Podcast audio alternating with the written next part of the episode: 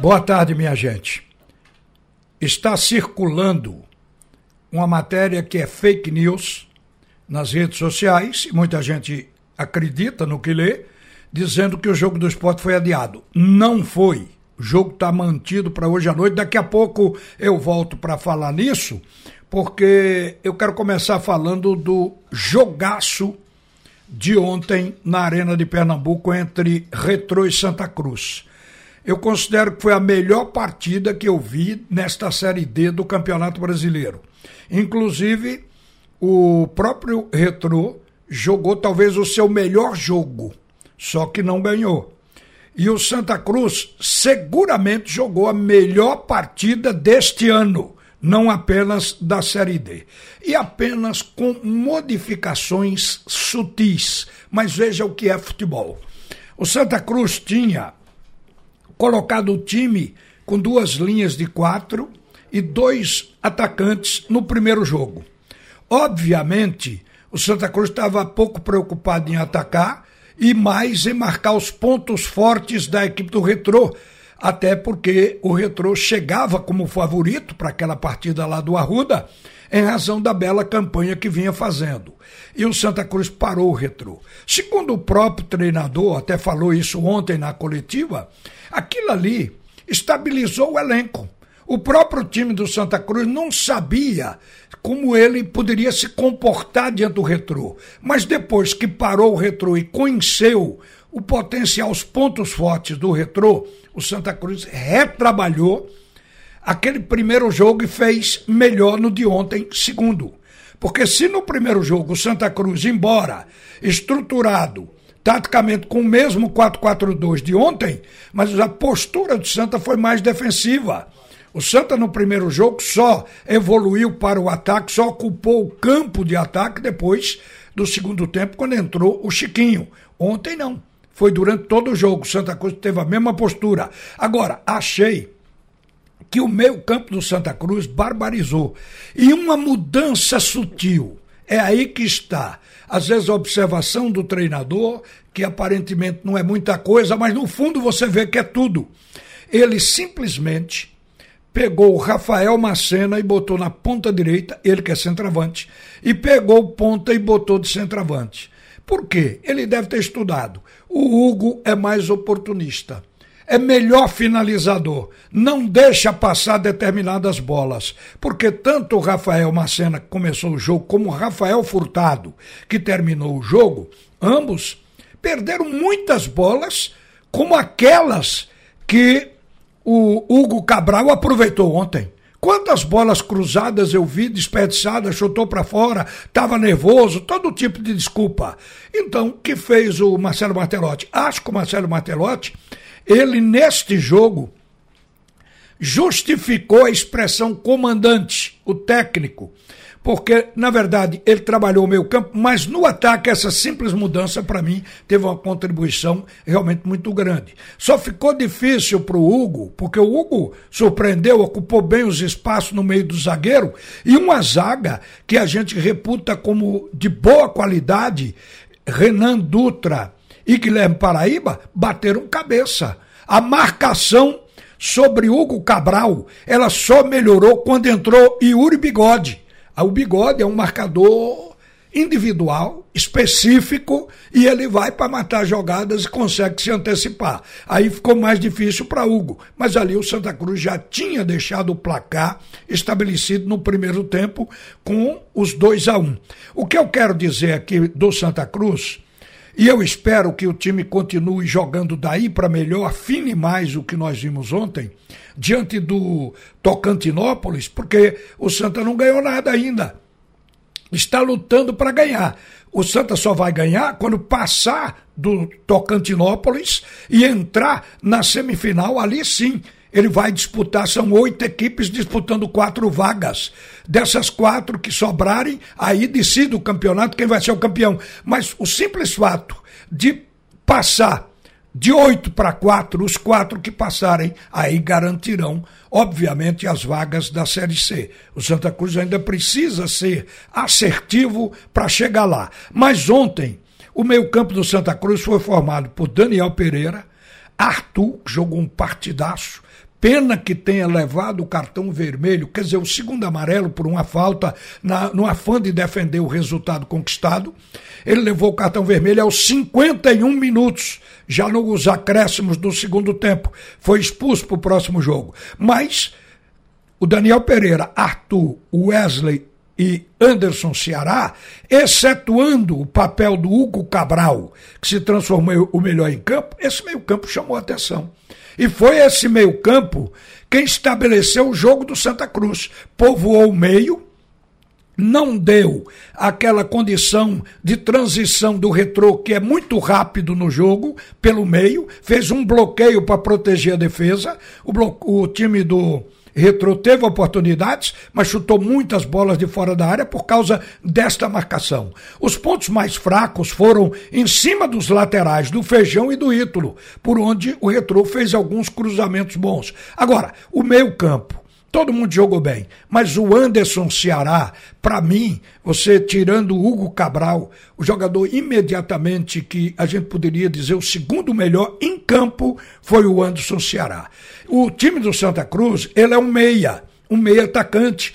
O, o Santa Cruz foi buscar esse cara no Santos e tomou por empréstimo. Ele está na quarta ou quinta partida do Santa Cruz. O que acontece é que ele encaixou no jogo. Ele sabia a hora de acelerar, de fazer a bola chegar no ataque. Ao mesmo tempo, quando o Santa perdia a bola, ele fazia como maestro a composição dos, da segunda linha, dos quatro de meio campo, fechando espaço, e ao cabo e ao fim, quando ele saiu, aos 18 minutos do segundo tempo, foi que o Santa Cruz deu passo atrás, mesmo com Chiquinho. E aí houve um crescimento do retrô no fim do jogo, não só porque estava perdendo, como também porque o retrô encontrou espaço e aí bombardeou o Santa Cruz. Neste momento, a defesa do Santa Cruz e esta segunda linha de quatro deram conta do recado. o Santa Cruz soube jogar, porque mata-mata, você não tem que jogar aberto. Mata-mata é isso, já que no, na última instância tem a cobrança de pênalti, o mata-mata é não perder e ganhar nas oportunidades. O Santa fez isso da melhor maneira, o que mostra que o Marcelo Martelotti tem experiência, porque esse foi o jogo desde a primeira partida. Só que ontem, essa mudança de Hugo Cabral contribuiu infinitamente para que o Santa Cruz obtivesse já no primeiro tempo os dois gols da vitória. O gol do retrô foi de Hadsley, Hadsley um belo jogador. Então o placar ficou 2 a 1 um, e ficou claro que o Santa Cruz jogou com uma que era até então a melhor equipe dessa Série D do Campeonato Brasileiro. Isso tem valor. Agora, há poucos instantes, o nosso colega Carlos Moraes, jornalista, é, nos colocou uma pergunta aqui. É melhor jogar na arena com 45 mil torcedores ou jogar no Arruda com 20 mil?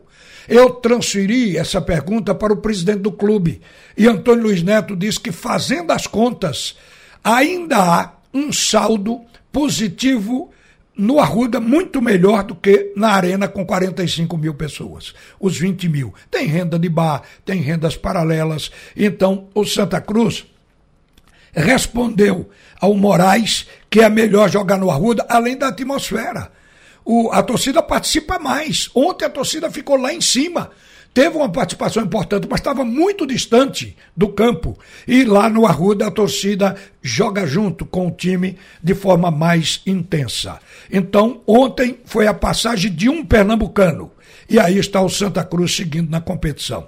Agora, gente, hoje, quando nós passamos a madrugada de chuva, água caindo intensamente, nós ficamos preocupados se realmente o jogo poderia ser mantido na Ilha do Retiro ou não para o esporte enfrentar o Criciúma, que é um jogo de seis pontos. Se o Criciúma ganhar, passa o esporte. O Criciúma está com 28 pontos, irá para 31.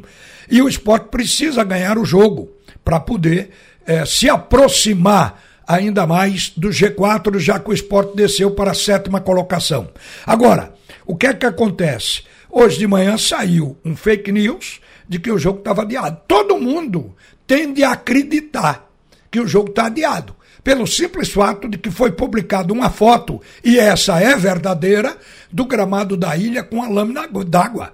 Porque nem a ilha, nem aflitos, nem a Ruda suporta a quantidade de água que caiu essa madrugada e continua chovendo no Recife.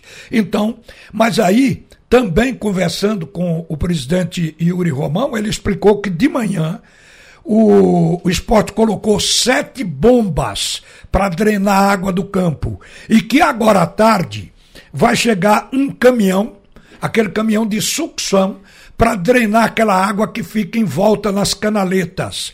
E aquela água sendo drenada, já que o caminhão vai ficar lá, a, a drenagem da grama joga água na canaleta e dali ela é sugada pelo caminhão que pode jogar água fora quantas vezes voltar a sugar de novo. Então o esporte considera que não vai ter dor de cabeça com relação ao jogo, que vai ser realmente no seu estádio, está mantido para o estádio da Ilha do Retiro. No final, diz, presidente, mantenha a ligação com a Arena para qualquer eh, eventualidade. Ele disse, certo, isso é o plano B, mas o jogo vai ser na Ilha do Retiro pelas providências com relação à drenagem que o clube está tomando. Hoje é um jogo que pode ser por demais importante para o torcedor do esporte, porque o jogador Wagner Love tem grande possibilidade de estrear. O técnico Claudinei Oliveira até assegurou que ele vai participar do jogo. Só não disse se ele começa jogando como titular ou se vai entrar estando no banco no decorrer da partida.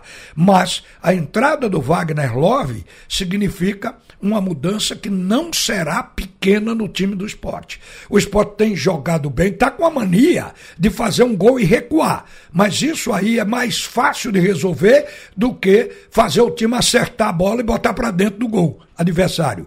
Então, isso, para isso se contratou. E desde o início do ano que se fala, o esporte precisa de atacantes, precisa de ponta. Pelo menos agora, o esporte tem a possibilidade de estrear um matador, um jogador cuja carreira nos faz acreditar de que o time do esporte vai solucionar o seu problema de finalização. Então começa o jogo com Kaique, mas deve entrar em campo o Wagner Love. E aí é uma festa. O torcedor vive desses momentos. Então, o torcedor do esporte já está é, com uma marca importante de compra do ingresso antecipado. A gente vai ver, dentro do limite que foi imposto para público na ilha, a gente vai ver a ilha cheia hoje à noite na estreia do Wagner Love. Tomara que Claudinei Oliveira cumpra o que ele deixou mais ou menos nas entrelinhas sinalizado, de que vai usar o jogador para não haver frustração da torcida que vai ao estádio por causa disso.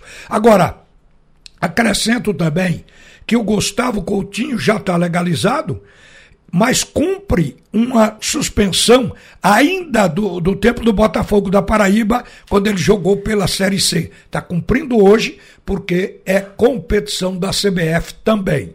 Então, este jogo entre Esporte e Criciúma faz o jogador ficar limpo para as próximas partidas. E bola para frente, é outro jogo importante para o futebol de Pernambuco justamente manter a programação dos objetivos que foram traçados no início do ano. O esporte não deixa por menos, quer o G4. Está difícil, a distância aumentou, mas a competição também está ainda na metade do caminho onde tudo é possível. Uma boa tarde, gente. Volta Haroldo Costa para o segundo tempo. Comandar o segundo tempo do assunto é futebol. Você ouviu a opinião de Ralph de Carvalho, o bola de ouro que diz todas as verdades.